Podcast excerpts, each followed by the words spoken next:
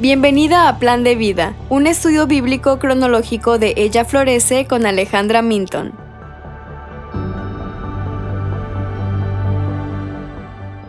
Hoy estaremos viendo los capítulos 40 al 42 de Génesis. Bueno, ¿qué está pasando? En el capítulo 40 continuamos en este capítulo para leer sobre la vida de José. Si recuerdas los capítulos de ayer, José había sido encarcelado por error por algo que no hizo. Sin embargo, cuando José ganó favor en la prisión, fue puesto a cargo de dos importantes sirvientes que fueron encarcelados, el copero y el panadero.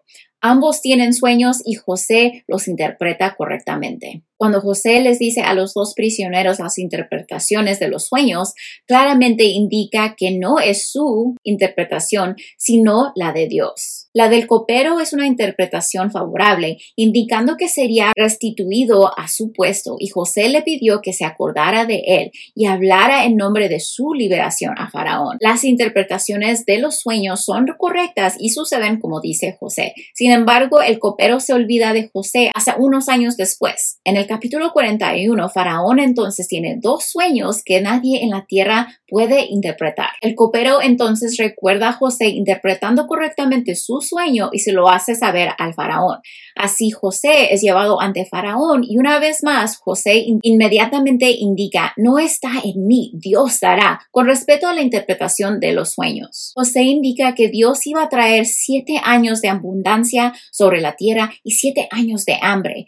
Le indicó al faraón que Dios le estaba dando la oportunidad de saber lo que estaba por hacer. José luego hace una sugerencia y un plan sobre cómo Egipto sobreviviría los próximos 14 años. Faraón se da cuenta de que Dios le ha dado perspicacia a José y lo nombra segundo al mando. Se le da una esposa egipcia y un hombre egipcio. José tiene entonces dos hijos e indica que Dios lo ha bendecido después de tanto sufrimiento. Se prepara sabiamente en los siete años de abundancia para almacenar alimentos para los siete años de hambre y los alimentos están disponibles para ser vendidos y comprados en toda la tierra. En el capítulo 42 nos dirigimos a Jacob y sus hijos. Cuando Jacob se entera de que puede comprar comida en Egipto durante ese tiempo de hambre, envía a sus diez hijos, todos menos Benjamín, el menor, ya que indica que no puede soportar que le pase nada después de lo que pasó con José. Siendo José el que vendía al pueblo, vio a sus hermanos venir delante de él y se inclinaron como había visto en sus sueños, pero ellos no pudieron reconocerlo. José los acusa de ser espías y los encarcela. Luego permite que todos menos un hermano regresen a Canaán, ya que quiere ver a su hermano menor, Benjamín, y les pide que traigan al menor a Egipto. Pero todavía ellos no saben quién es José. Cuando regresan los hermanos, convencen a Jacob que les permita llevar a Benjamín a Egipto. ¿Cómo esto apunta al Evangelio?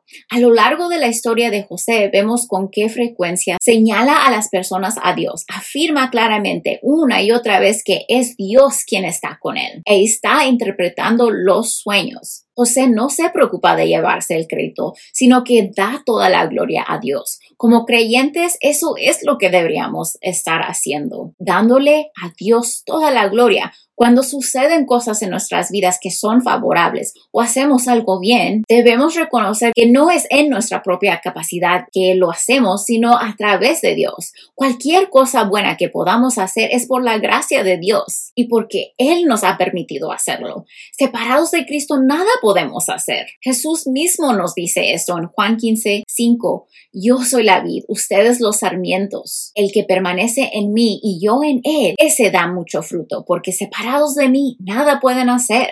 Hay tiempos cuando el Señor permite que tengamos éxito y el Señor nos da favor. Pero recordemos que esto solo es posible porque Él lo permitió y es solo posible a través de Él. El que dio la vida para morir en la cruz y resucitó al tercer día, Jesús merece toda la gloria. Hagámonos a un lado y no pequemos por tratar de tomar el lugar que le merece a Dios únicamente. Seamos como Juan el Bautista que dijo, Él debe crecer, refiriéndose a Jesús, pero yo debo disminuir. Al Salvador del mundo sea toda la gloria. Bueno, aquí hay algunas preguntas para que reflexiones sobre lo que elegiste hoy. ¿Cómo has visto el favor del Señor sobre tu vida? Tómate el tiempo para darle gracias por ello. ¿Cuáles son algunas de las cosas en las que la gente piensa que eres realmente buena? Tómate el tiempo para agradecerle al Señor por haberte dado esos dones y talentos. Pídele al Señor que te ayude a usar el éxito, el favor, los talentos y los dones que te ha dado para su gloria.